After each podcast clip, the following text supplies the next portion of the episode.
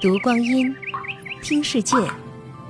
二零一七声音日历，四月十二日，农历三月十六。一九八六年的今天，第六届全国人大四次会议通过了义务教育法，中国全面推行九年制义务教育。义务教育是通过国家法律规定。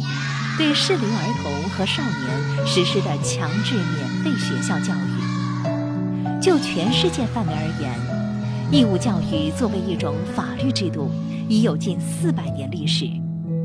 在中国，义务教育制度从清朝末年算起，距今也有了百年历程。然而，这个百年梦想的接力，并不容易。新中国建国之初，我国文盲率高达百分之八十，贫困地区多，人口居住分散，义务教育规模庞大，同时教育经费短缺，办学条件差。